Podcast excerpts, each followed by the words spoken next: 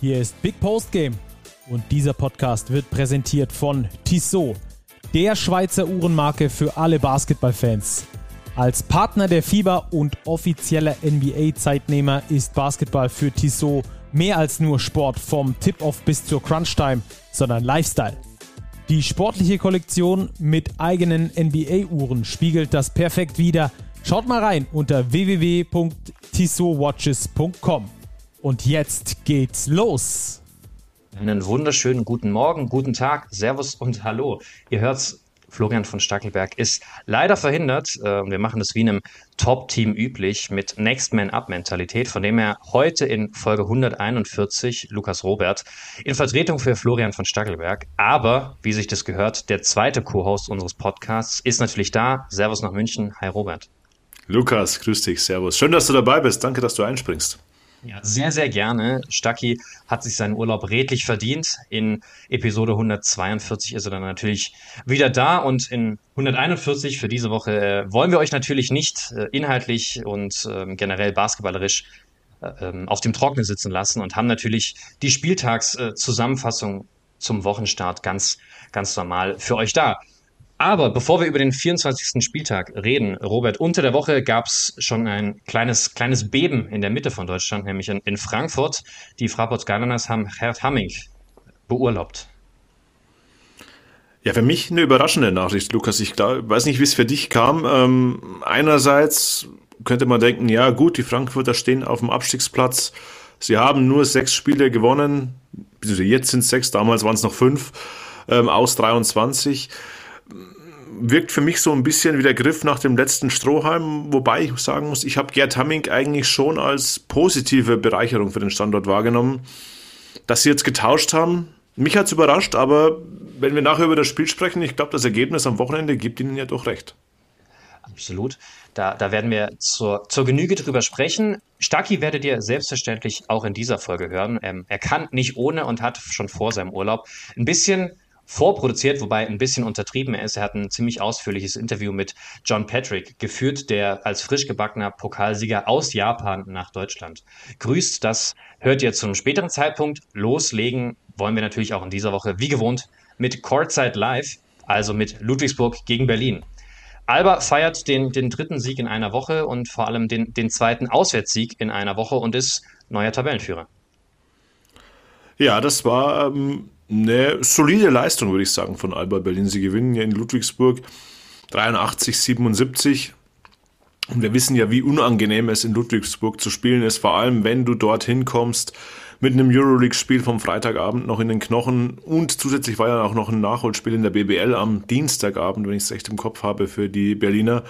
Also Berlin bestätigt so ein bisschen wieder ihren Aufwärtstrend. Ich fand persönlich, sie hatten einen gleichen Durchhänger aber jetzt scheinen sie wieder langsam in die Spur zu kommen und ja, wieder Tabellenführer, die Bonner, ähm, haben ja nicht gespielt jetzt am Wochenende, werden natürlich demnächst wieder nachziehen wollen.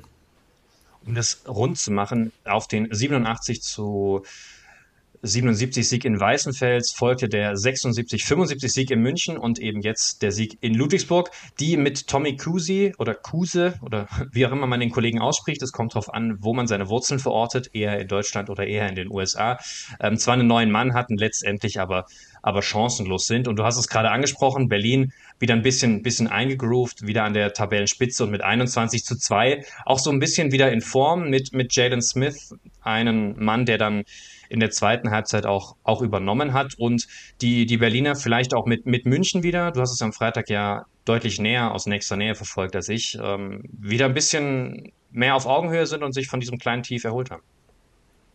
Ja, ähm, dass die mit Bayern auf Augenhöhe sind, glaube ich, steht außer Frage. Es war mal wieder ein Einpunktspiel, also es war das fünfte Duell ja schon in dieser Saison zwischen äh, den Albatrossen und den Bayern. Es steht 3 zu 2 zugunsten der Bayern, aber ich glaube, kein Spiel ging mit mehr Punkten Unterschied als 6 aus. Also das Spiel, das die Bayern mit 6 Punkten gewonnen haben, war das deutlichste in dieser Saison. Die beiden Spieler, die Berlin gewonnen hat, jeweils plus 1. Also das ist ähm, ein Duell absolut auf Augenhöhe und ja, man wird, wird sehen, ob sich die beiden Teams eben in den Playoffs treffen und wenn sie sich treffen, wann sie sich treffen. Das ist ja auch schon eine heiß diskutierte Frage. Kam mir am Freitag auch immer wieder zu Ohr meinst du, ja, Halbfinale oder doch lieber Finale, die Berliner für die Bayern? Da fliegen die Bonner noch ein bisschen unter dem Radar, habe ich den Eindruck. Aber diese Spiele zwischen Berlin und München, die sind schon fesselnd, auch wenn es sportlich um relativ wenig geht, wie jetzt am vergangenen Freitag. Schönerweise sind es jetzt fünf Duelle. Aus diesen fünf steht es 3 zu 2 für, Mün für München. Und wenn es dann ein sechstes Duell in den Playoffs gibt, geht es dann auch wieder ans Eingemachte. Aber zurück, zurück in den Bundesliga, Bundesliga-Alltag. Ludwigsburg bleibt jetzt nach der Niederlage Fünfter. Mit 15-8 stehen ziemlich gut da, befinden sich aber in einem ziemlich intensiven Stretch. Nach Berlin spielen sie jetzt in den kommenden Wochen in Ulm, in Bonn und ähm, auch in München. Also da, da gibt es einiges, was da, noch, was da noch ansteht. Wie siehst du die Perspektive der Riesen? Ja, ich sehe sie schon deutlich auf Playoff-Kurs, weil sie eben ihre Hausaufgaben gemacht haben. Nämlich die Spiele gegen Heidelberg, gegen Bayreuth und auch gegen Hamburg zu gewinnen. Ich erinnere mich noch, als wir vor ein paar Wochen hier saßen, Stacki und ich, und wir haben genau das thematisiert. Ähm, nach dieser Niederlage im Pokal gegen Oldenburg, da haben wir gesagt, ah, jetzt kommen drei Spiele, das sind Must-Wins, wenn es in die Playoffs gehen soll, weil danach eben dieses taffe Programm kommt mit Berlin, Ulm, Bonn und in Bayern. Dazu auch noch drei von diesen vier Spielen auswärts. Sie haben ja ihre Hausaufgaben gemacht, sie haben ein Polster zwischen sich und der Konkurrenz. Daher denke ich, dass Ludwigsburg sehr, sehr gut liegt, was das Playoff-Rennen angeht, weil sie auch einfach schon Vorsprung haben vor den Teams auf Platz 7, Platz 8, Platz 9. Ähm, was zum Heimrecht reicht, wage ich zu bezweifeln, aber ich sehe die Ludwigsburger schon auf auf Playoff-Kurs Platz 5 bis 7 würde ich tippen. Eingehend ähm, haben sich ja, ich habe es gerade schon angesprochen, mit, mit Kruse nochmal verstärkt und der gab oder hat, hat dann auf der Pressekonferenz nach Spielschluss auch von Josh King, vom Coach, noch, noch Lob bekommen, dass man zumindest jetzt im, im Spiel gegen den Euroleague äh, Top Club gesehen hätte, okay, mit, mit Kruse hat man einen Mann, der, der einspringen kann, der auf der Guard-Position entlasten kann. Will Cherry war dafür heute außen vor. Generell könnte es vielleicht auch Prentice Hub treffen in einem Spiel, dass, dass er aussetzt, aber auf jeden Fall gesehen hat, okay, für den Kampf um die Playoffs in den kommenden Wochen hat man da noch einen Mann, der qualitativ ähm, auf 1 und 2 entlasten kann und da aus der GD kommt, voll im, voll im Saft steht. Dass es vielleicht Richtung Heimvorteil geht oder nicht, sehen wir, sehen wir auch daran, dass äh, ein Team auf Platz 4 stehend da deutlich, deutlich weiter äh, cruised, nämlich die EWE Baskets Oldenburg haben ihren vierten Platz stabil verteidigt und Hamburg beim 94-58 keine Chance gelassen. Nee, überhaupt keine Chance. Das war schon äh, eine Machtdemonstration von Oldenburg. Ähm, klar waren die favorisiert gegen die Hamburg Towers, aber dass es in dieser Höhe ausgehen würde, das hat mich dann schon überrascht. Also da war Hamburg von der ersten Minute an eigentlich wirklich chancenlos und also zur Halbzeit schon 25 Punkte Differenz, im letzten Viertel nochmal ein 24 zu 8 zugunsten der Oldenburger. Und wir haben ja die Folge auch ein bisschen überschrieben mit Kampf um den Klassenerhalt. Die Violia Towers Hamburg stecken da schon wieder ein bisschen mit drin jetzt. Sie haben nur acht Spiele gewonnen, zwei Siege vor vor den Frankfurtern. Aber wenn man auf die direkten Duelle blickt, da sieht's für die Hamburger wirklich nicht gut aus. Also sie haben nahezu alle direkten Duelle verloren und sie spielen auch noch gegen alle direkten Konkurrenten. Das kann jetzt ein Vorteil werden, kann aber auch ganz schnell zum Nachteil geraten. Also wenn die die Spiele am kommenden Wochenende beispielsweise gegen Frankfurt in heimischer Halle, wenn das verloren geht, dann steckt Hamburg wirklich nochmal mittendrin im Abstiegskampf ist es so ein bisschen wie, wie wenn man durch die Stadt fährt und äh, die sich über die Baustellen, Baustellen aufregt. Und die Hamburg Towers sind, sind tatsächlich wie das städtische Baustellenbild. Sobald irgendwo eine Baustelle geschlossen ist, reißen sie an der nächsten Stelle wieder eine auf und sie scheinen nicht zur Ruhe zu kommen. Also der, der Eurocup hilft ihnen da sicherlich natürlich nicht. Also da gibt's weitere Verletzungsproblematiken und sobald sie, sobald sie personell nachlegen, ähm, ist der nächste Spieler, Spieler verletzt oder weg. Mit McCallum und äh, Woodard sind ja jetzt zwei Spieler, einer weg, einer raus. Ähm, aber die Probleme, Probleme werden, werden nicht weniger und äh, die Aufgaben schwerer. Also Weezy Russell heute klar mit, mit 33 Punkten, 11 Assists plus minus von 36, äh, bombastisch vorneweg, aber die Probleme liegen nicht an äh, Dwayne Russell, sondern eher, eher an Hamburg, die so ein bisschen einen Rückfall in alte Muster haben. Und du hast es ja schon gesagt, äh, die nächsten Wochen werden entscheidend, aber die, die, die Tendenz auch mit, mit minus drei in den letzten drei Spielen ähm, nicht gut da und während der Tabellenkeller gewinnt, verliert Hamburg und ja, Braunschweig und Frankfurt, wir reden ja gleich noch drüber, ähm, springen nicht in der Tabelle, aber ähm, machen Druck auf Hamburg und das ist sicherlich eher ein Qualitätsmerkmal für die siegreichen Teams und nicht für die dann doch ziemlich schwankenden schwankenden Towers. Aber lass uns über eines dieser siegreichen Teams gleich reden, nämlich über Braunschweig, die mit 89, 82 endlich den sehnlich erwarteten zweiten Heimsieg der Saison feiern. Ja, ich glaube, da ist den Braunschweigern wirklich ein Stein vom Herzen gefallen, ähm, dass sie das Ding gewonnen haben, eben auch wieder gegen den direkten Konkurrenten. Das war schon ein fast Vier-Punkt-Spiel, würde ich sagen, für die Basketball-Löwen Braunschweig. Sie gewinnen das Ding, ja, vor allem dank Divine Miles in der ersten Halbzeit. Ich meine, er hatte schon 22 Punkte auf dem Konto nach 20 gespielten Minuten und dann in der Schlussphase David Krämer, der wirklich ähm, schwach geworfen hat, 0 von 5 bis dahin. Der macht auch noch dann zwei Dreier dann in der entscheidenden Phase rein und bestätigt so ein bisschen, dass die Braunschweiger sich ja doch auch auf dem richtigen Weg befinden. Also ich, mein Gefühl sagt mir, ich weiß nicht, wie es dir geht, Lukas, aber dass die Braunschweiger im Tabellenkeller fast die Mannschaft in der besten Form sind. Also ich sehe sie besser in Form als die Hamburg Towers, auch besser als die Heidelberger, das haben wir jetzt im direkten Duell gesehen. Ähm, ich sehe sie auch besser in Form als Bayreuth, wobei Bayreuth ja auch auf dem absteigenden Ast ist, aber leider nicht gewinnt. Ähm, Kreilsheim ist auch so eine Sache, die haben zwar auch gewonnen, aber wirklich nicht überzeugt. Also Braunschweig, glaube ich, hat mm, eine ganz gute Tendenz aktuell.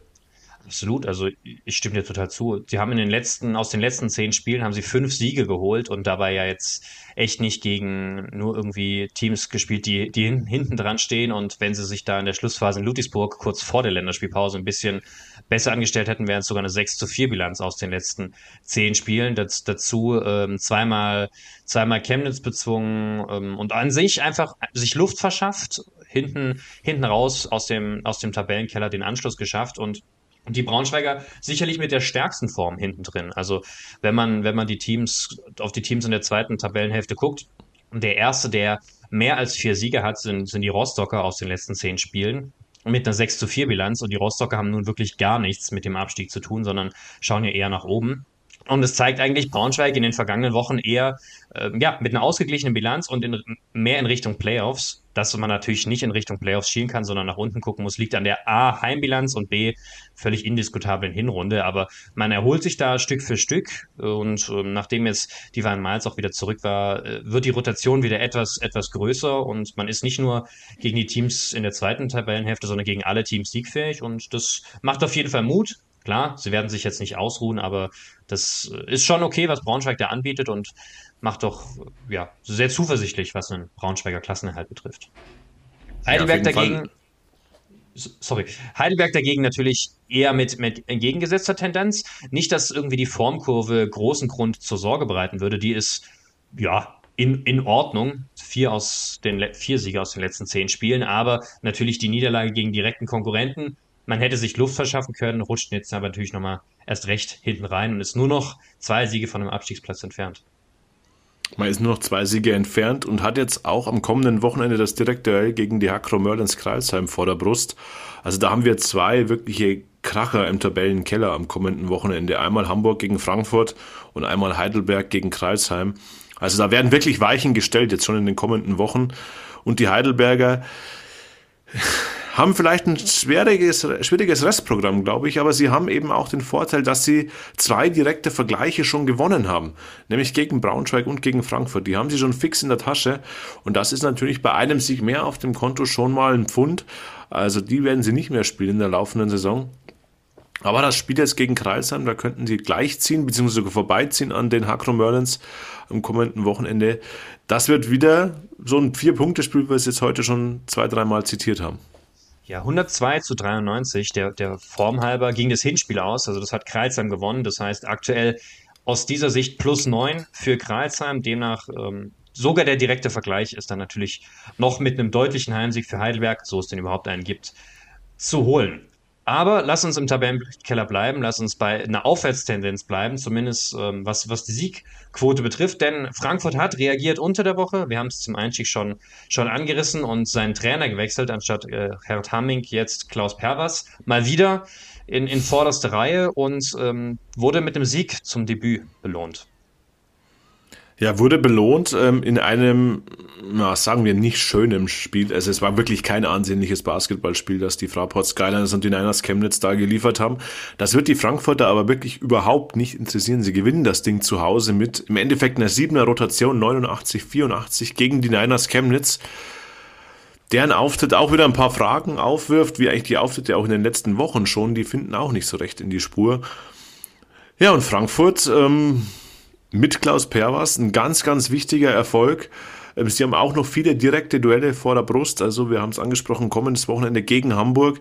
Da werden die natürlich nachlegen wollen. Sie wollen jetzt das Momentum nutzen ähm, und werden wieder mit dieser kleinen Rotation spielen. Ich glaube, das ist fast sicher. Und aktuell in der Verfassung der Hamburg Towers geht da vielleicht auch mal in fremder Halle was, vielleicht einen wichtigen Auswärtssieg zu klauen.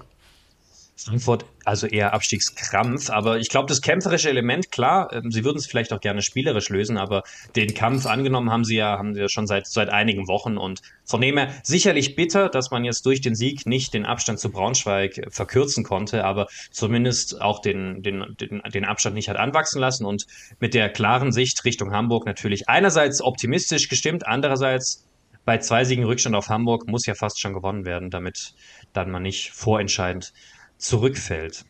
Aber Chemnitz, äh, bleiben wir aber auch beim unterlegenen Team. Wir haben gerade über Braunschweig gesprochen als so ein bisschen Team der Stunde in der zweiten Tabellenhälfte mit fünf Siegen aus den letzten zehn Spielen. Chemnitz dagegen jetzt mit fünf Pleiten in Folge und auch nur generell drei Siegen aus den letzten zehn Spielen ziemlich am Straucheln. Also ich weiß noch, wir hatten sie beim Power Ranking zur Saisonhalbzeit auf jeden Fall in den Playoff-Rängen und auch eher in der, in der oberen Hälfte der Playoff-Ränge gesehen. Jetzt, ja, muss man überhaupt mal die zwei Nachholspiele gewinnen, dass man überhaupt punktgleich mit, mit Platz 8 ist. Hm. In der aktuellen Verfassung sehe ich sie nicht als Playoff-Mannschaft. Ich habe mir das Spiel heute angeschaut, ähm, Frankfurt gegen Chemnitz, und da war ganz, ganz viel Stückwerk dabei, da waren ganz viele Fehler dabei. Also da ist wirklich Sand im Getriebe bei den Niners und es ist die fünfte Niederlage in Folge gewesen. Das ist ähm, neben Medi Bayreuth, die jetzt mittlerweile schon elf verloren haben am Stück, ähm, die schlechteste Serie der gesamten Liga. Und wenn wir uns die Konkurrenz anschauen, die Rostock Seawolves, die gewinnen beispielsweise in Bamberg, sprechen wir gleich darüber. Lazio Farm Ulm hat zwar verloren, aber auch auf dem absteigenden Ast. Brose Bamberg ein bisschen die Diva der Liga, aber hat eben auch schon zwei Siege mehr auf dem Konto als die Niners. Das sind alles direkte Konkurrenten um die Playoff-Ränge. Also ich glaube, dass die Niners, wenn wir aktuellen Power-Ranking machen müssten, Lukas, ich würde sie nicht in die Playoffs tippen. Ähm, ich sehe da andere Teams stärker.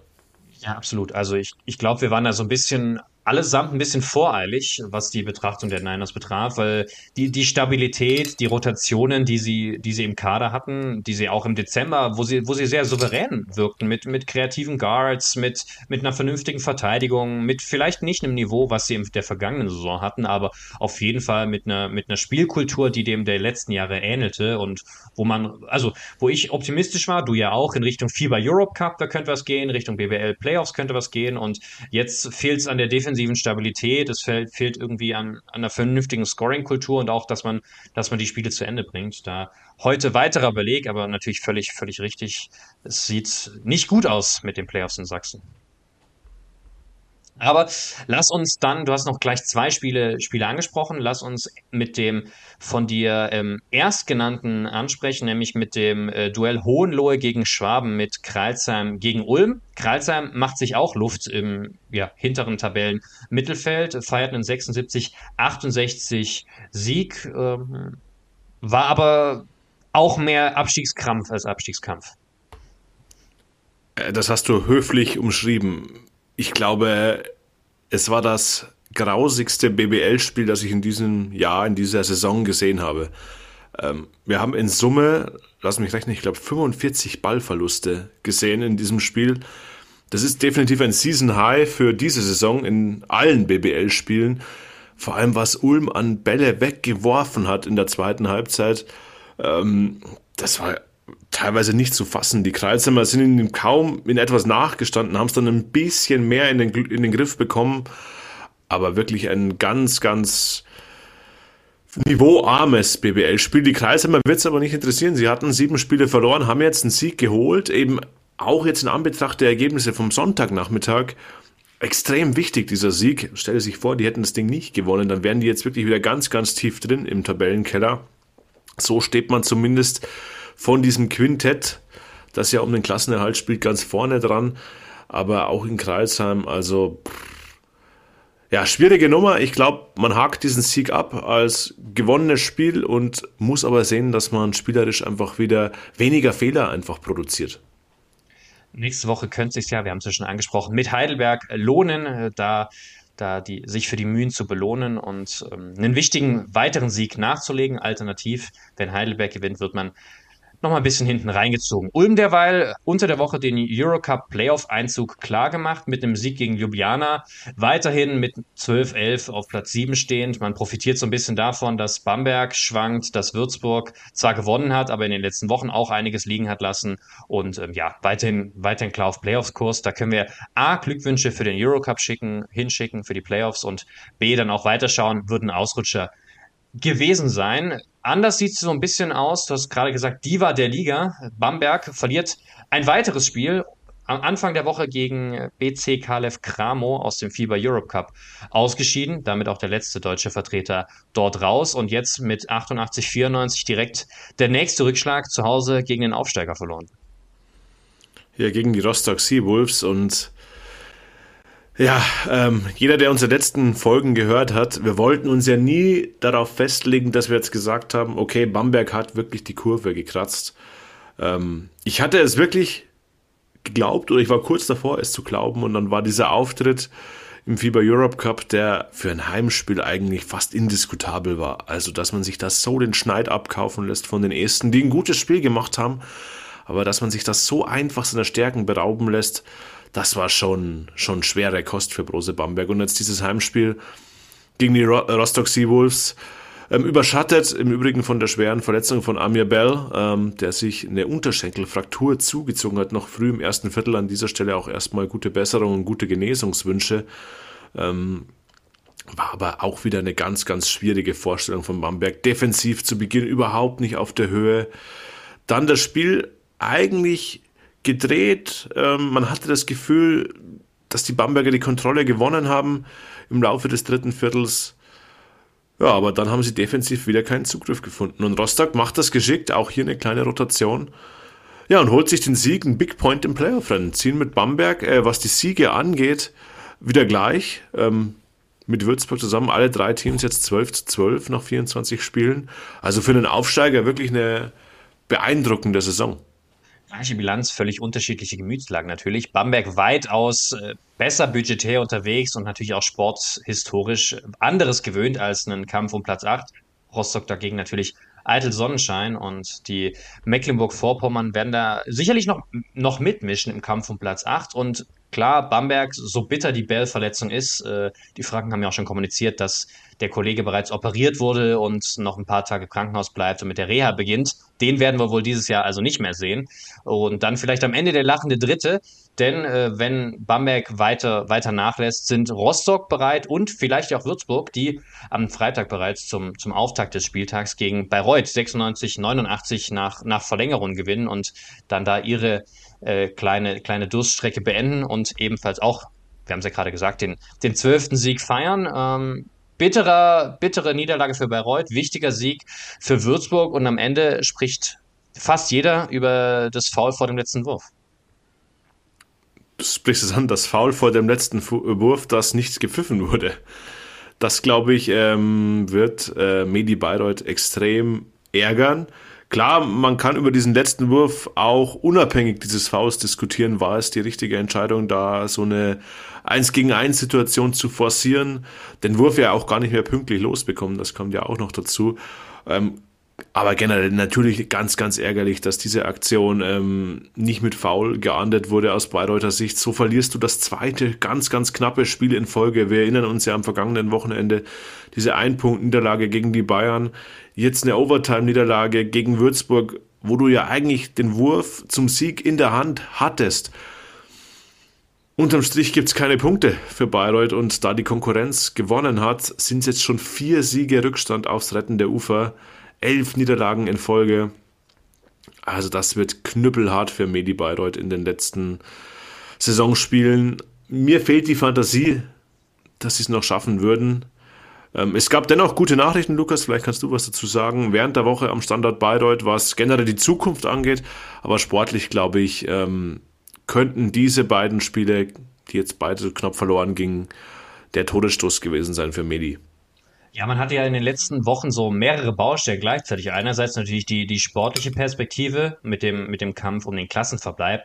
Andererseits natürlich auch den bevorstehenden Gesellschafterwechsel. Karl Steiner hat ja zum Ende Juni, also zum Saisonende angekündigt, als Alleingesellschafter seine, äh, seine Anteile zu verkaufen und auch der Geschäftsführer, äh, Johannes Feuerpfeil, ähm, wird, ja, wird ja den Club verlassen und in den letzten beiden Punkten, also sportlich, okay, weiterhin schwierig und nach dem Wochenende eher noch schwieriger, aber die anderen beiden Punkte sehen, sehen sehr positiv aus. Da gab es in Bayreuth oder von Bayreuth in der Mitte der Woche jetzt die Pressemitteilung, dass sich die neuen Gesellschafter gefunden haben, dass, dass da alles ähm, noch nicht öffentlichkeitswirksam verkündet werden kann, aber man zumindest so weit an die Öffentlichkeit gehen kann, dass, dass das Konstrukt steht, dass jetzt die letzten Absprachen getroffen werden, die, die vertraglichen und schriftlichen Details fixiert werden und man sich auch mit einem potenziellen neuen Geschäftsführer ähm, einig ist und da in der, in der Schluss, Schlussphase der Verhandlungen ist. Also zumindest der Standort Bayreuth äh, dahin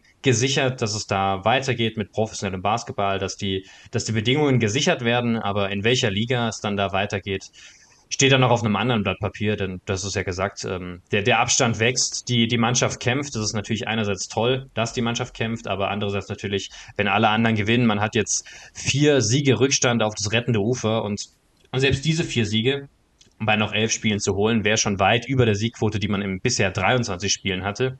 Man muss aber nicht nur die vier Siege holen, sondern auch einpreisen, dass die Teams auf den Plätzen 16, 15, 14, also Hamburg, Heidelberg und Braunschweig, in anderer Reihenfolge, ähm, auch noch gewinnen und dann, ja, wird's bitter und es gibt nicht dieses eine Spiel, was Bereut gewinnen muss, damit sie es äh, schaffen, die Klasse zu halten, sondern eigentlich müssen sie alle Spiele gewinnen, die jetzt an, in den kommenden Tagen anstehen, damit sie überhaupt noch überhaupt noch irgendeine Chance haben, da bis, bis zum Ende der Saison mitzukämpfen. Sonst wird da schon, ja, rund um den 30. Spieltag der, der Abstieg, Abstieg feststehen. Spieltag, Spieltag zumachen. Ein Spiel fehlt noch, nämlich das Spiel der, der Bayern. Der, der FC Bayern München gewinnt gegen den Centenix MBC 87-66. War letztlich, so wie man es auf dem Papier erwarten konnte, eine klare Nummer, oder? Ja, vor allem in der zweiten Halbzeit. Also die erste Halbzeit war ausgeglichen, die Bayern noch ein bisschen, bisschen müde, hatte man den Eindruck, nicht ganz mit dem vollen Fokus vom Alba-Spiel. Ähm, die erste Halbzeit unentschieden ausgegangen. Aber dann haben sie eindeutig die Zügel angezogen, vor allem defensiv und dann auch offensiv ihren Rhythmus gefunden, vor allem Andy Obst. Ich meine, Career High eingestellt, er mit 27 Punkten, 7 Dreier verwandelt bei 11 Versuchen. Äh, er war der Mann in der Offensive der Bayern. Aber unterm Strich ein Pflichtsieg äh, für die Münchner, die ja immer noch gucken müssen, dass sie ihren dritten Platz ein bisschen verteidigen, denn wir haben es besprochen, Oldenburg gewinnt weiter. Ludwigsburg hat jetzt mal wieder ein Spiel verloren, die liegen jetzt zwei Siege hinter den Bayern. Aber zwischen München und Oldenburg, glaube ich, könnte es schon noch ein ganz enges Rennen werden um die Plätze dann drei und vier. Es bleibt spannend und ja auch schön, wenn die, wenn die Platzierungen da in den Top 8 nicht, nicht schon wochenlang im Voraus äh, fest, feststehen. Eine andere Platzierung, die, die schon feststeht, sind natürlich, wie so oft, äh, die, die Starting Five des Spieltags. Damit wollen wir die Sache rund machen. Äh, die fünf Plätze stehen schon fest, äh, vom Point Guard bis Center. Verrat uns doch, wer nominiert ist. Ja, in dieser Woche gehen wir wirklich mit Dwayne Russell, nachdem wir ihn ja zuletzt mal außen vor gelassen hatten. Aber du hast es erwähnt, Lukas, 33 Punkte, 11 Assists gespielt, total dominante Vorstellung beim Sieg gegen die Towers. 37er Effektivitätswert, auch der beste des Spieltags. Er muss auf die Eins in der Starting Five. Dann haben wir uns entschieden für David Krämer auf der 2. Ähm, entscheidender Mann für die Basketball-Löwen Braunschweig, ähm, vor allem in der zweiten Halbzeit insgesamt 24 Punkte aufgelegt und eben auch zwei entscheidende Dreier getroffen in der Crunch-Time. Entscheidende Dreier getroffen in der Crunch-Time ist ein sehr, sehr gutes Stichwort für Felix Hoffmann. 18 Punkte erzielt, ich meine, es waren sechs Dreier, wenn ich es recht im Kopf habe. Ähm, ja, er hatte auch in der Overtime und auch im, gegen Ende der regulären Spielzeit die entscheidenden Würfe für Würzburg getroffen gegen Medi Baylor, dass es eben doch noch zum Sieg gelangt hat. Und wir gehen dann auch klein auf der Power Forward Position, nämlich mit Tess Robertson. Du hast vorher gesagt, Lukas, das können wir machen, weil Tess Robertson kann auf jeder Position spielen. Ähm, er hat es wieder getan. 37 Minuten, glaube ich, abgerissen. Äh, gegen die Niners Chemnitz. 14 Punkte, 6 Assists, ein Plus-Minus-Wert bei diesem knappen Sieg von plus 17. Also das in 37 Minuten aufzulegen, zeigt schon, welchen Einfluss er aufs Spiel hatte. Und dann haben wir noch auf der Center-Position Selom Mavukbe von den Rostock Seawolves. Double-Double, mal wieder 15 und 10, dazu vier Blocks. Ja, sehr, sehr solide Vorstellung beim Auswärtssieg seiner Mannschaft in Bamberg. Verdiente Sache. Ähm, machen, machen wir den Spieltag damit zu und wir haben es vorhin schon gesagt, Stucky kann nicht ohne Big Post Game, Big Post Game kann nicht ohne Stucky. Deshalb gibt es natürlich auch an dieser Stelle noch eine kleine, eine kleine Überleitung, beziehungsweise eine große Überleitung, denn er hat unter der Woche mit John Patrick in Japan telefoniert und mal wieder gesprochen, wie es ihm so geht, wie der Pokalsieg ähm, erfolgt ist, wie er die BBL aus, aus dem Osten, aus Asien sieht und hat nachgefragt. Viel Spaß dabei. Wir hören uns gleich wieder. Uh, hallo Florian. Hallo Herr Patrick, grüße Sie. Erstmal Glückwunsch zum Pokalsieg in Japan. Ihr dritter Titel nach der Euro Challenge 2010 und der japanischen Meisterschaft 2006. Ganz klassisch, wie fühlt sich das an, so einen Titel mit der Mannschaft wieder zu gewinnen? Ja, es ist eine lange Zeit seit ähm, Oral Challenge. Also wir waren, also wir haben die Regular Season Meisterschaft in Ludwigs, Ludwigsburg geholt. Das hat, auch etwas Bedeutung. Ähm, aber unser Ziel hier ist ähm, die Triple. Das bedeutet ähm, das Cup, was wir gewonnen haben, der Emperor's Cup, ähm, und dann Regular Season Title ist äh, Titel ist das zweite Stück und dann äh, Playoff Meisterschaft ist die dritten Stück. Also alle drei sind äh, konkrete Ziele. Waren es auch von Beginn an vor der Saison, als Sie gekommen sind, als Sie quasi äh, geholt wurden von den Chiba Chats? Äh, ich wusste nicht, aber im ersten Pressekonferenz hat unser Präsident so gesagt. ja, ja, ja. Hat es auf Sie besonders viel Druck ausgeübt? Wobei oder? Niemals geschafft. Also keine Mannschaft hat es äh, bis jetzt geschafft. Aber ähm, bis jetzt geht es. Wir haben viele Verletzungen. Ähm, gestern haben sechs Spiele gefehlt, ähm, inklusive äh, zwei Amerikaner. Aber wir haben es äh, irgendwie geschafft. Und jetzt haben wir ein neuer Rekord äh, 22. Sieg in Folge. Also der alte Rekord war 20 und jetzt haben wir 22. Sie basteln, also es geht. Sie basteln dran. geht. Weiterhin ähm, ihren, ja. ihren Namen dort in die, in die Geschichtsbücher einzutragen. Äh, wenn wir auf die Tabelle gucken, 36 Siege nach 40 Spielen. Äh, Sie sind erst in der Tabelle. Aktuell sind Sie wahrscheinlich sehr zufrieden mit der Saison, oder? Ja, besonders, weil äh, diese Verletzungspack war immer da von Anfang an ähm, und dass wir keine richtige Preseason, also wir haben ein Preseason mit acht oder neun Spieler gehabt und äh, einer von unseren Amerikaner und der Nationalspieler von Japan sind äh, eine Woche vor Saisonbeginn gekommen ähm, äh, wenn man so denkt, also es war ein nicht so optimaler Start für uns, aber dann ja nach also die Spiele waren unsere sozusagen Trainingscamp oder Practice war die Spiele und dann äh, jetzt sind wir auf einem guten Weg. Also seit Dezember, Anfang Dezember haben wir nichts verloren in äh, beide Wettbewerbe. Mhm. Ähm, haben Sie Ihren berühmt-berüchtigten Coaching-Stil aus Deutschland äh, anpassen müssen auf Japan oder spielen Sie dort ähnlichen Basketball wie hier? Das ist im Gegenteil. Ich habe meine Coaching-Style von Japan nach Deutschland gebracht. Und dann, äh, das war so in Göttingen in der frühe, also in 2003, 4, 5 mit sehr, sehr junge deutsche Mannschaft in der zweiten Liga. Ähm, ja, natürlich konzentrieren wir uns auf Defense. Fast alles ist auf Defense, aber wir haben auch ähm, relativ gutes Talent, wobei die ähm, mit Verletzungen sind wir nicht so tief und ähm, sehr interessant. Wir haben drei, vier äh, College-Spieler im Lauf der Saison geholt, weil wir so viele Verletzungen haben. Also äh, Spieler, die in der College League hier gespielt haben und die haben quasi auf, aufgehört, ihre äh, College-Karriere und ähm, sind Profis äh, geworden im Laufe der Saison, ähm, dass wir überhaupt trainieren können und auch überhaupt äh, mit zehn Leuten spielen können. Mhm. Hat es, hat es auch mit der, mit der Belastung zu tun? Die ist ja ungleich höher als in der Bundesliga. Dadurch, dass es 24 Teams in der Liga gibt, gibt es allein ja. schon mal 46 äh, Spiele in der Regular Season anstatt 34. Hat es auch damit zu tun? Also niemand weiß genau. Ich glaube, das ist ein, es ist, gibt mehrere Faktoren, aber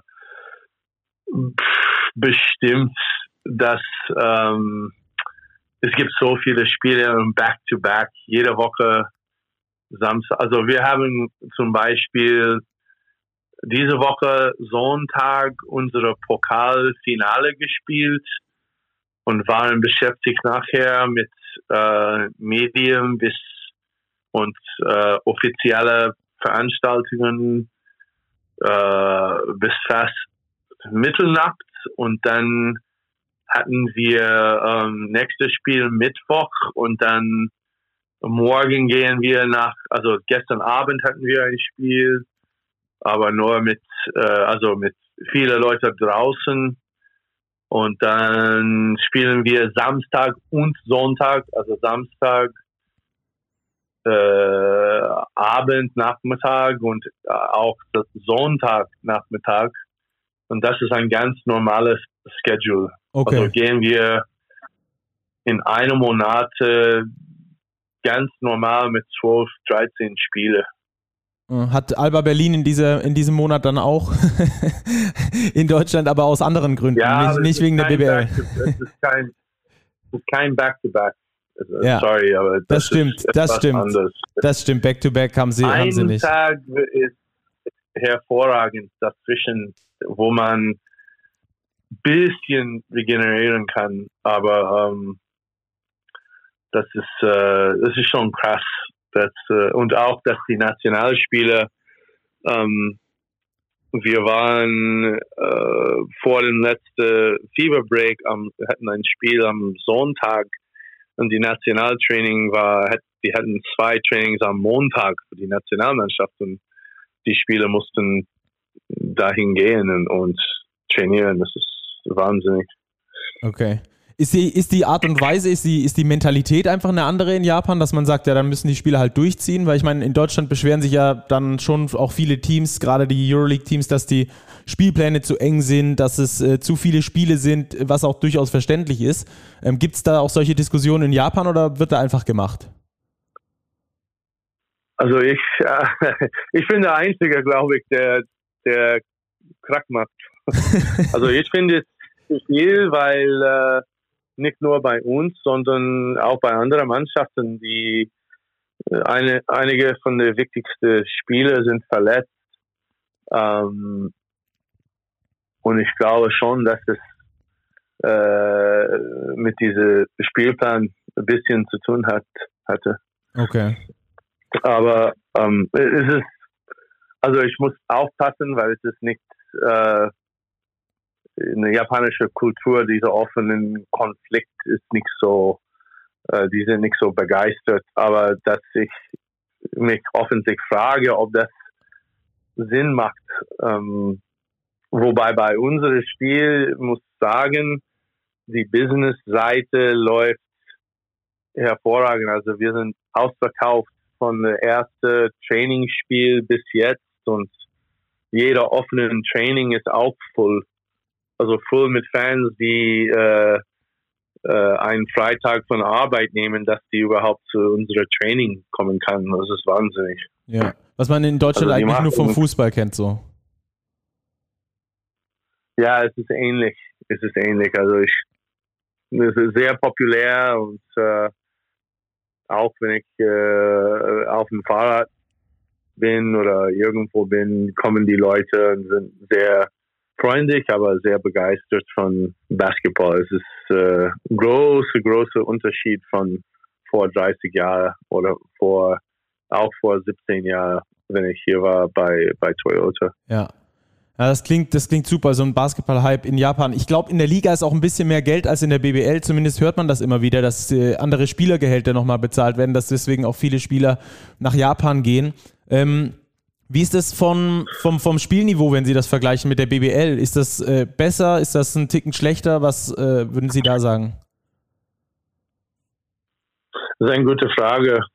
Ähm, es gibt viele Amerikaner hier, die vorher in Deutschland gespielt haben oder in Euroleague gespielt haben.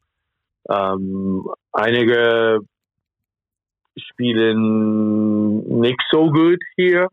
Das wird bedeuten, dass es hier ein bisschen höher ist. Ich, ich glaube, die, die Level des Amerikaners sind hoch.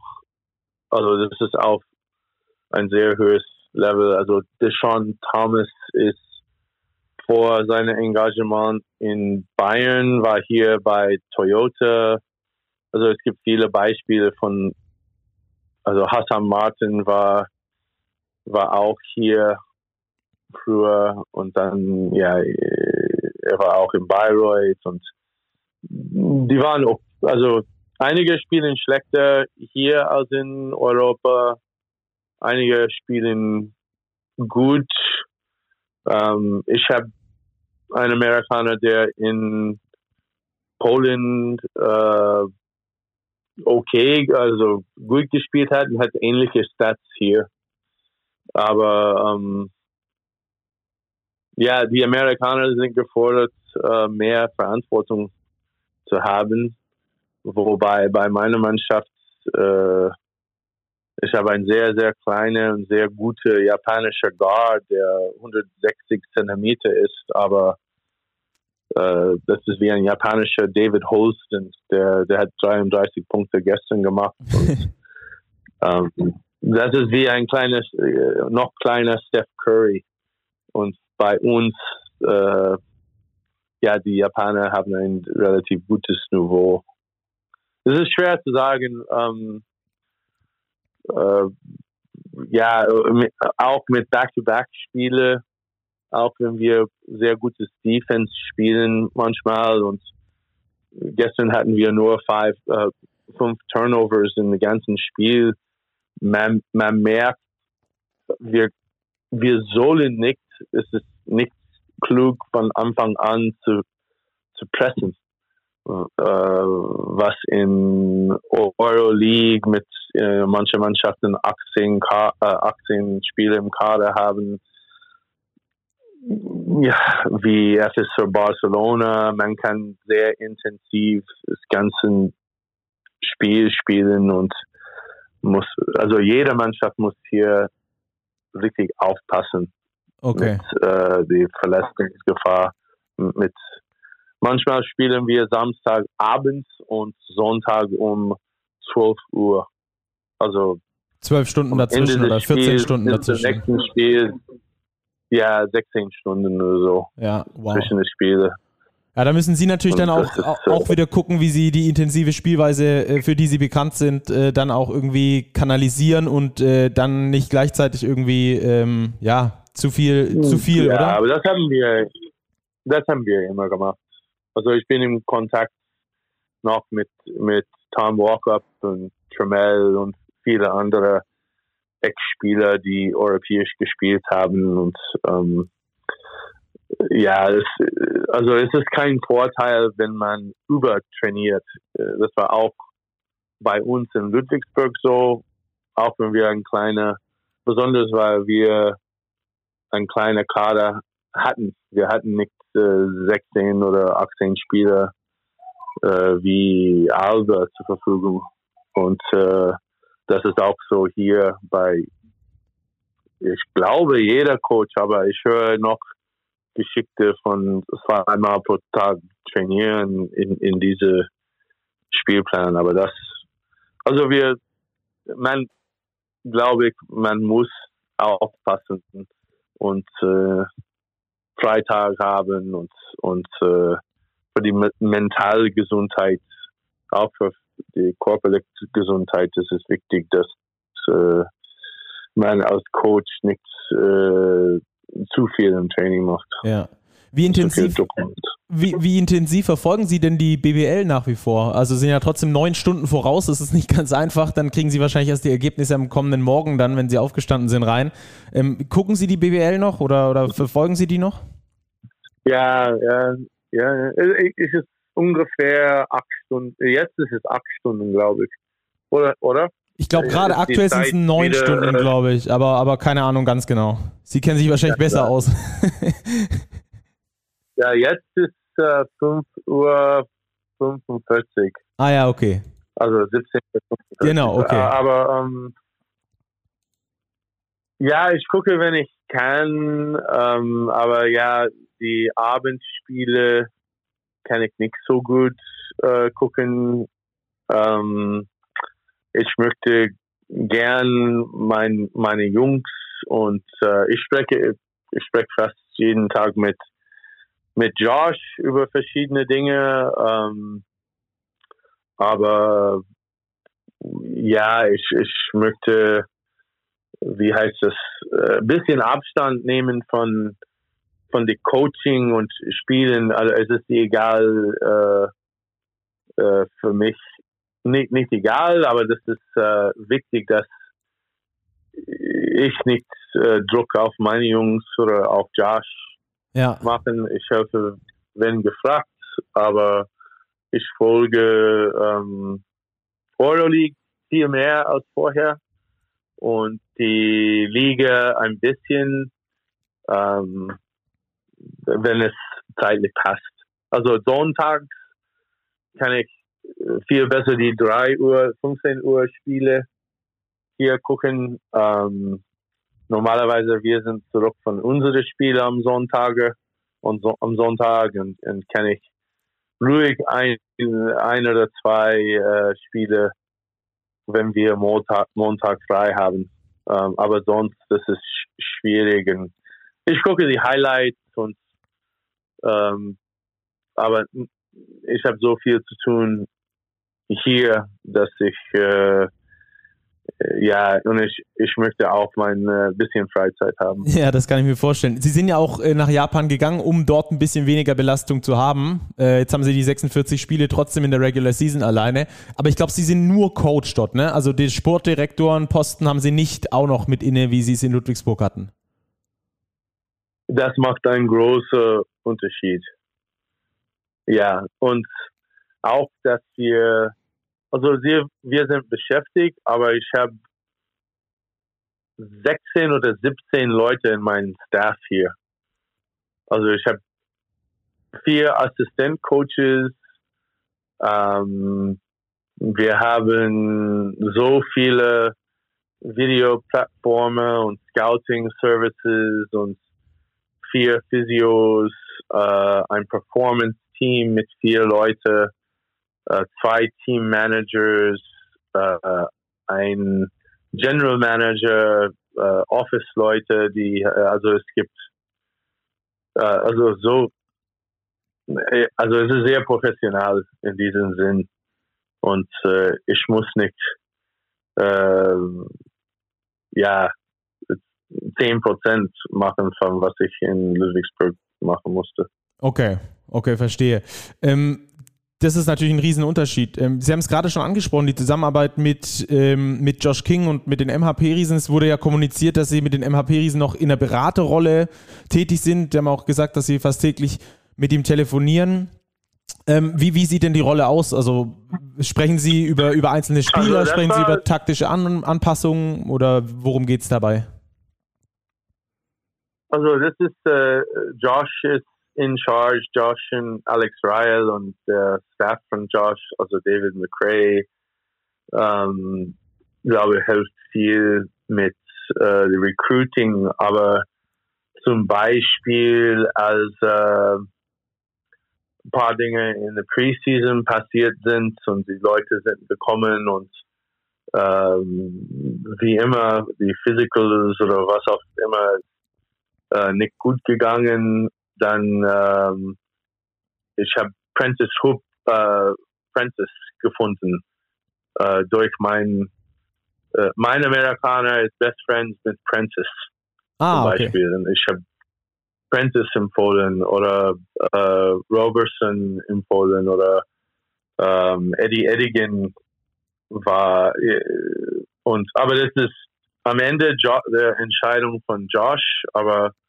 ich habe versucht mein Network zu also nutzen und äh, wenn möglich einige Spiele zu empfehlen.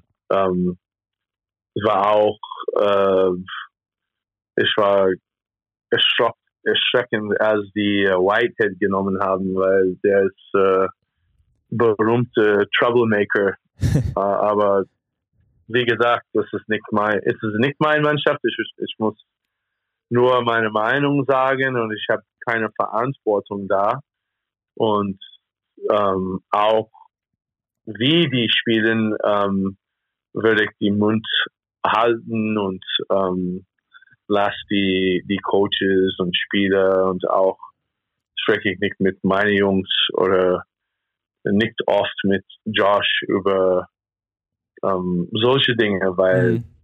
ähm, der ist ein junger Coach und muss seinen Weg finden und wenn er fragt, äh, würde ich, ja, können wir diskutieren, aber wir kommunizieren äh, mehr als Freunde und als äh, ja, ehemalige äh, Coaches, Coaching Mates äh, als äh, einige. Äh, ich bin nicht der Sportdirektor bei Ludwigsburg. Ich bin nur der Mentor. Äh, äh, wenn nötig, ja, wenn nötig etwas genau etwas zu sagen, wenn wenn gefragt und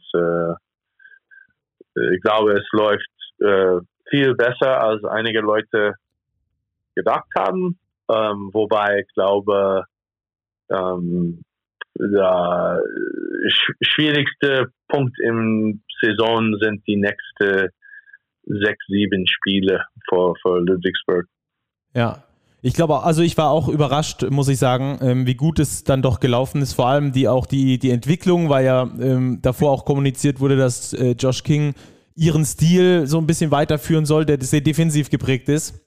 Jetzt äh, steht Ludwigsburg aber sogar in dieser Saison fast mehr für die Offensive als für die eigene Defensive. Das fand ich äh, sehr interessant, diese, diese ja, Entwicklung.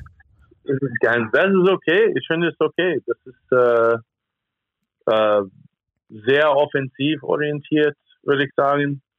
Ähm, und komplett anders als ich Coaching habe, Coaching äh, gemacht haben. Aber das ist ein äh, schönes Ding mit äh, Coaches und auch mit äh, erfolgreichen Mannschaften. Es, es gibt äh, viele, viele so verschiedene Styles und äh, was für mich passt oder was ich äh, glaube, muss nicht äh, die gleichen Formular als was Josh oder ein anderer Coach denkt. Ja. Und, ähm, Wenn Sie so auf ich die bin stolz, dass ich Oh, sorry. Sorry, ja. ich wollte Sie nicht unterbrechen.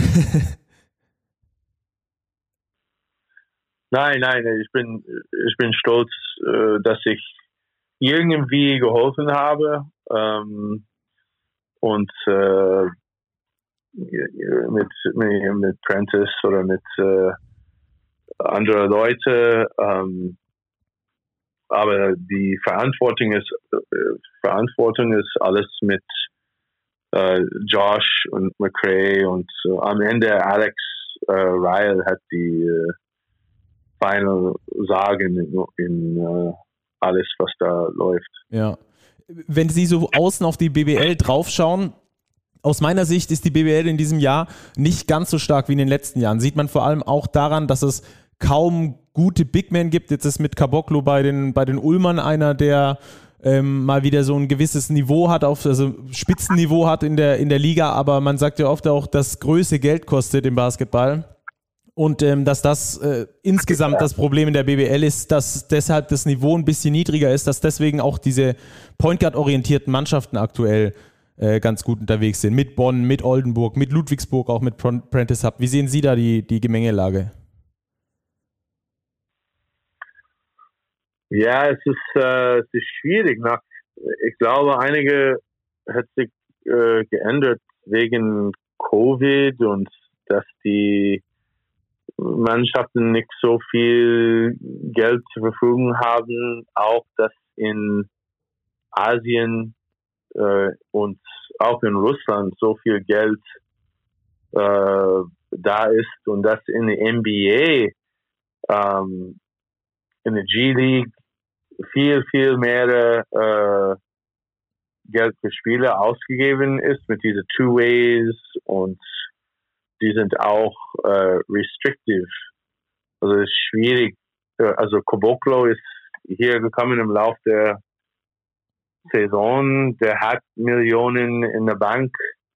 Der hat auch sein, sein Kumpel da. Das hat geholfen. Die haben eine gute Connection da mit, ähm, mit Iago. Mit brasilianischen Spielern. Iago dos Santos, genau. Ja, genau. Ja. Mhm.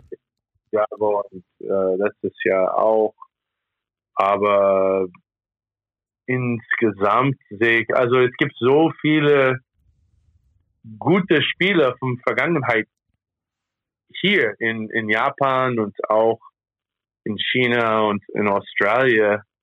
Und äh, es ist immer bezahlt und das ist mehrfach, was man in Deutschland verdienen wird. Es ist garantiert und, und, und, und. Und es gibt, ich glaube, es ist leichter jetzt am Ende des Saisons, wenn man die, also die Zähne beißt und bis jetzt wartet. Man sieht, dass sozusagen durchschnittliche Spieler in NBA-Kader aufgerufen sind.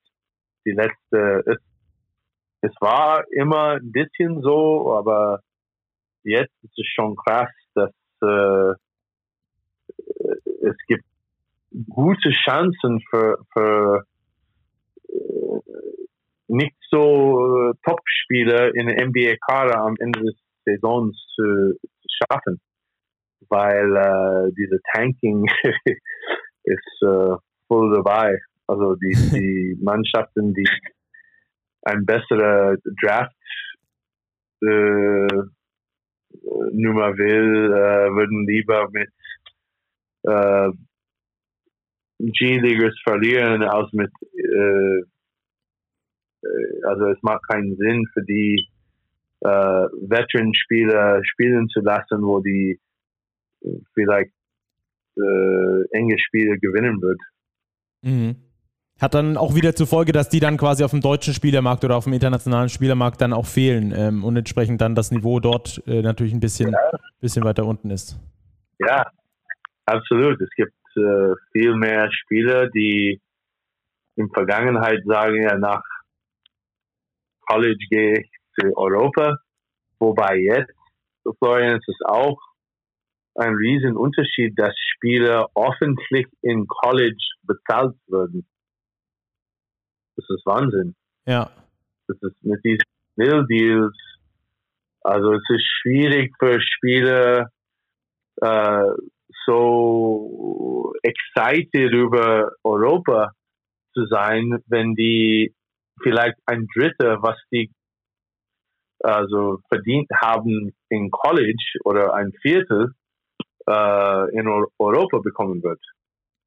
Also ja. Es gibt mehrere Beispiele, die, die sechsstellige, also mittel sechsstellige Summe in ein Jahr im College.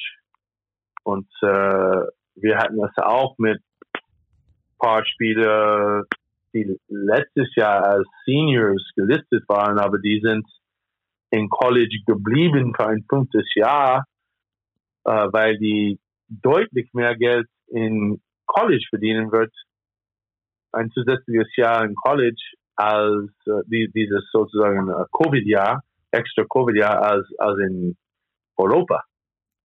Und das wird äh, wieder ein, ein Thema nächstes Jahr sein. Ja. Ja, es sind auf jeden Fall spannende Entwicklungen da auf dem, auf dem Weltmarkt der Spiele, womit dann natürlich auch irgendwann die BBL und das Niveau in der BBL ähm, erklärt werden können. Äh, College ist ein ganz gutes Stichwort. Ihre beiden Söhne waren bei der Nationalmannschaft dieses Mal eingeladen. Ähm, Erstmal dazu, äh, wie ist ein schönes Gefühl als Vater, kann ich mir vorstellen, oder? Ja, ich habe jetzt ein bisschen spät bekommen, weil äh, die zwei haben nichts gesagt. Dann habe ich, äh, hab ich der Assistant Coach, mein alter Assistent, äh, bekommen und äh, aber das war in eine sehr heiße Phase für, für uns. Ähm, aber ich habe ähm, ja, ich habe gehört, dass Johannes sehr gut in der Trainingslager waren und äh, äh, Jacob hat auch äh, gut gespielt und war in das erste Spiel, das zweite Spiel war er zum College-Besuch in Florida. Genau. Also der hat äh, Erlaubnis bekommen, dass er, ähm, weil er hat keine andere Chance, er hat wenig Freizeit. Also die haben kein, bei Ludwigsburg, glaube die haben gar keine Tag frei. Ähm, und der brauchte drei Tage, um äh, äh, Colleges zu sehen da in Florida. Und äh, ja, der hat, ich glaube, vier mehr Visits, Official Visits, dass er machen kann, wenn er will. Aber ja, es ist schon verrückt in College, weil äh, diese Portal und Free Agency für eigentlich, eigentlich müssen die Studenten sein und äh, lernen, aber jetzt das ist äh, wie die Wild West und äh, also der hat Angebote von Colleges, aber es sieht so aus, dass 50 Prozent des Spielers äh, wechseln würden in die Off-Season und, und viele Coaches rufen mich und rufen äh, Jacob jetzt an und sagen, hey, äh, warte mal, wir, wir würden ein paar Spiele, Ex-Spieler verlieren und wir haben Interesse auf dich und Coaches wechseln, es ist, es ist verrückt. Mhm. Sie sind nach wie vor der Berater, oder? Ähm, und, und sprechen dann da auch mit Jake drüber, ähm, was, was der nächste richtige Karriereschritt wäre, oder? Ja, Jake hat keine Berater. Jake, äh, Jake macht das selbst mit mir. Und ähm, also der, es gibt viele Agenten, die ihn anrufen, aber der hat noch, glaube ich, noch nichts mit einem Berater unterschrieben. Ähm, der ist in Direktkontakt mit vielen Unis. Ähm, Johannes hat auch Interesse von vielen Unis und das äh, aber ich bin noch nicht sicher, was die, was die, ich will, es ist wichtig für mich, dass die eine Education haben und dass die äh, weiter lernen. Ob das in äh, USA oder Deutschland oder Japan ist, das ist mir egal. Ich war in, äh, bei Stanford in, in einer Uni in Japan für zwei Jahre, aber das ist schon wichtig für meine Frau und für mich, dass die äh, richtig etwas lernen. Ja, ja, das kann ich mir, das kann ich mir vorstellen. Ich glaube, das ist äh, grundsätzlich so ein Ding für, für Eltern, ähm, dass, dass das auch erstmal wichtig ist. Selbst wenn die Profikarriere irgendwie vor der Türe steht und dass da was werden könnte, man weiß ja nie, wie, wie schnell es dann am Ende vorbei ist. Genau, ich möchte als Vater, das hat meine Eltern für mich auch gesagt, dass ich Optionen habe. Und ich hoffe auch für jeder von meiner fünf Kinder, dass die äh, etwas lernen will und dass die äh, paar Optionen haben oder was die, dass die als Arbeit etwas machen können, was die machen will.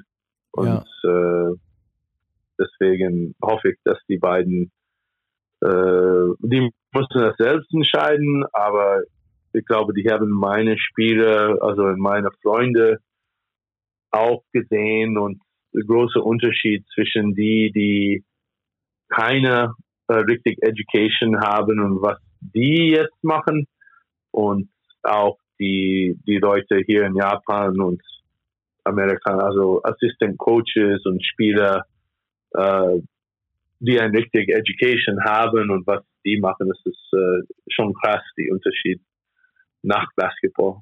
Ja, Sie haben sich nach Basketball dafür entschieden, äh, Coach zu werden, erst in Japan, dann in Deutschland, jetzt sind Sie wieder in Japan. Sehen wir Sie vielleicht wieder irgendwann in, in Deutschland? Gab ja schon im Zusammenhang mit den Hamburg Towers, glaube ich mal, die ersten Meldungen, dass äh, Sie möglicherweise wieder Interesse hätten, nach Deutschland zurückzukommen. Ihr Vertrag in Japan läuft, glaube ich, aus.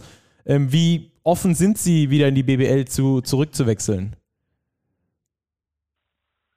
Ja, ich habe noch nicht darüber gedacht, ehrlich gesagt. Also meine Frau und ähm, Tochter würden hier in die nächsten Wochen zum Besuch kommen. Ich war auch in Ludwigsburg vor zweieinhalb Wochen. Ich war da in der Fieberbreak für ein paar Tage und ähm, aber ja, ich, ist, äh, ich fokussiere mich auf die Präsenz jetzt und ähm, ich kann mich vorstellen, äh, weiter in Japan zu machen, wenn es okay für die Familie ist. Ich kann auch mich vorstellen, äh, in Europa, aber also ernsthaft äh, darüber gedacht habe ich nicht, noch nicht. Noch nicht. Ist ja aber auch erst Mitte März, also hat er noch ein bisschen Zeit dann. ja, ich glaube schon. Es gibt eine Monate oder ein bisschen mehr als eine Monate zu überlegen, in welche Richtung, weil äh, bis Mai sind alle beschäftigt, sozusagen. Ja, dann kommt ja auch erst die ganz heiße Saisonphase, äh, auch, äh, da muss man das irgendwie nebenher wahrscheinlich managen oder so.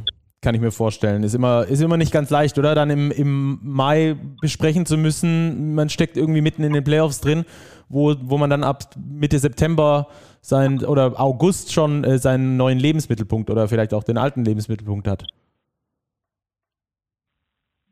Ja, ich bin sehr glücklich, dass ich äh, mehr oder weniger in, in äh, wenig äh, gewechselt habe. Also ich war in Ludwigsburg zehn oder neuneinhalb Saisons.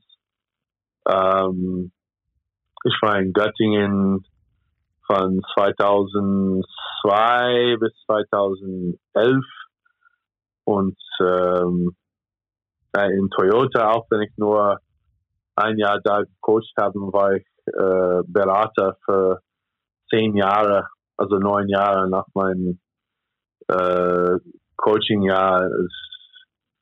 Aber das ist das Business. Also ist, Time Management ist sehr wichtig und man muss äh, in Saison richtig vorbereiten und die Zeit davor investieren. Aber man braucht, braucht auch also Privatzeit, was ich jetzt zwei Tage pro Woche komplett frei haben. Das ist klasse. Aber dann man muss diese Privatzeit bisschen für die Zukunft äh, ja planen zu, zu müssen. Also ja. Man muss ein äh, bisschen ja. vorbereiten für, für was vielleicht nächste Saison kommen wird. Ja, da ist natürlich dann in Japan der Arbeitsaufwand ein bisschen geringerer, wie Sie schon ausgeführt haben, als in ähm, Ludwigsburg beispielsweise, wo Sie, wo Sie ja davor waren. Ähm, aber grundsätzlich könnten Sie sich schon vorstellen, wieder in Deutschland aufzutauchen. Vielleicht ja sogar äh, den Fans von den MHP Riesen ein bisschen Mut zu machen, dass es ein Comeback gibt. ja, jetzt, jetzt denke ich nicht drüber an. Also es ist jetzt sehr, also relaxed und ähm, ja, es geht. Ich glaube, du kannst es vorstellen. Wir haben also knock on wood vier Monate kein Spiel verloren und ähm, ja, auch wenn wir viele Verletzungen haben, die ein paar Spiele sind fast zurück, wichtige Spiele zurück von ihren Verletzungen. Wir sind, äh, ja, ich bin hier mit vielen alten Freunden von meinen äh, jüngeren Tagen hier in, in in Japan. Also ich treffe oft mit alten Freunden, auch, auch gestern Abend. Und äh, deswegen bin ich nicht, äh, ich beeile mich nicht, diese Entscheidungen zu machen. Ich muss gucken, äh, ob es Sinn macht, zurück hier zu kommen oder, oder also zu unterschreiben oder äh, ich bin sehr, sehr lucky, dass ich ein äh, paar Optionen wahrscheinlich haben würde. Ja. Ja, und zu gewinnen macht ja natürlich auch dann nochmal ein bisschen mehr Spaß, äh, vor allem wenn man dann Tabellenführer äh, der Liga ist. Ähm, Frage zum Abschluss, äh, Herr Patrick. Ich habe ein Bild zugeschickt bekommen von einem von unseren, ba äh, von unserem gemeinsamen Bekannten von Roland Eitel. Ähm, und auf diesem Bild war, war Ansgar Knauf mit Ihnen zusammen, der Profi von Eintracht Frankfurt. Haben Sie gestern das Spiel gegen Neapel gesehen? Da hat er nämlich von Beginn an gespielt. Und wie kommt es überhaupt zu dieser Verbindung, dass Sie mit einem Fußballprofi von Eintracht Frankfurt irgendwie eine Verbindung haben, ein Bild zusammen machen? Ja, der Ansgar ist einer von meinen Lieblingsspielern als äh, Jugendcoach. Also Ansgar ist äh, das Januar 2002, glaube ich, aber ähm, ich kenne ihn und seine Mutter seit er acht oder neun Jahre alt ist. Nee, nee, früher. Seit er sechs oder sieben ist. Und äh, der kommt aus Göttingen. Ähm, total liebe Kerl. Und der ist auch, äh, also der hat in meiner Mannschaft als Jugendspieler Basketball gespielt. Und ähm, Johannes hat auch Fußball gespielt und deswegen habe ich Ansgar von Anfang an, also von Hallenturnier, als er,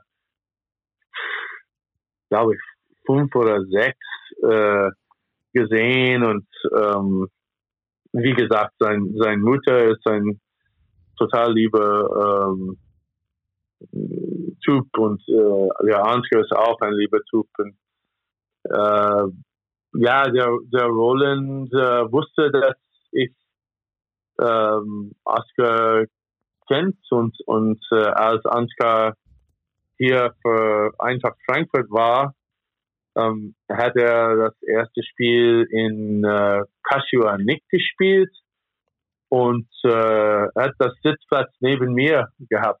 Und wir sind zusammengesessen und gequatscht. Äh, hat seine Mannschaft ähm, oder die Jüngere von Eintracht Frankfurt äh, gegen äh, Kashiwa das Spiel geguckt mit mit paar äh, von der Staff von Eintracht Frankfurt. Das war sehr sehr relaxed und sehr cool und äh, ja, ich bin ein großer Fan von ihm, weil er der war verdammt gut und der schnellste. Ich, ich habe es gesagt, als er 9, 10, 11 war. Das, äh, das ist ein One-Man-Press. also das war verrückt. Wie, wie schnell in der Verteidigung der war, der, ja, das hat viel, viel Spaß gemacht und wir haben äh, U12 Niedersachsen, U10, U12 Niedersachsen Meisterschaft mit Ansgar geholt und hat viel Spaß gemacht. Sehr schön. Ja, gestern ist er leider in der Champions League dann ausgeschieden, aber äh, hätte wahrscheinlich auch Basketballprofi werden können, wenn er dran geblieben wäre. Aber hat sich wahrscheinlich dann eher für den Fußball entschieden, weil da vielleicht auch ein bisschen mehr Geld äh, im Spiel ist. ja, und, und mehr Zuschauer. Ich glaube, ja, ein paar mehr äh, Stelle in diese, ja, bestimmt die richtige Entscheidung gemacht. wahrscheinlich. Ja gut, äh, Herr Patrick, vielen Dank für Ihre Zeit. Ähm, hat Bitte großen schön. Spaß gemacht ähm, und äh, dann wünsche ich Ihnen einen schönen freien Nachmittag und weiterhin viel Erfolg natürlich fürs Triple dann in Japan. Wir können ja dann nach der Saison nochmal sprechen, ob es geklappt hat. Alright, mach's gut. Ciao. Ciao. Ciao. So, und wir sagen willkommen zurück. Noch für eine kurze, kurze Runde, nämlich wir gehen von der BBL über John Patrick zur Overtime und haben da eine Aktion äh, von Ismet Akpina, Robert. Ja, vielleicht hat es der ein oder andere schon gesehen auf seinen sozialen Kanälen, vor allem auf Instagram. Ähm, versteigert Easy Akpina Trikots, nämlich von den Dallas Mavericks. Ähm, ich meine, Maxi Kleber ist dabei, Luka Doncic ist dabei und Die höchsten Gebote, beziehungsweise alle Gebote, die den Zuschlag erhalten, ähm, gehen zugunsten der Erdbebenopfer in der Türkei und Syrien. Also ich finde eine sehr, sehr schöne Aktion von Ismet Akpina. Ähm, es sind fünf NBA-Trikots zu erstellen. Ich meine, es gibt auch Fenerbahce-Trikots von Isi selber zu ergattern. Das heißt, wer hier noch Interesse hat, Gutes zu tun und sich ein Trikot zu sichern, ähm, schaut mal auf dem Instagram-Kanal von Ismet Akpina vorbei unterstützt damit die Region. Wenn ihr uns unterstützen wollt und uns Feedback zu dieser oder jeder weiteren Folge geben wollt, ihr wisst's, wie ihr uns erreicht auf den Social Media Kanälen, auf jedem Podcatcher eurer Wahl. Äh, sagt uns, wie ihr uns findet, was wir besser machen können, was wir in der nächsten Stacki-Vertretung machen, wie sehr ihr Stacki vermisst oder wie toll Robert ist. ihr könnt uns alles mitteilen. Äh, empfehlt uns weiter und kommt vor allem gut durch diese weiterhin basketballreiche Woche. Danke, Robert, für deine Zeit und euch allen bis dahin. Ciao.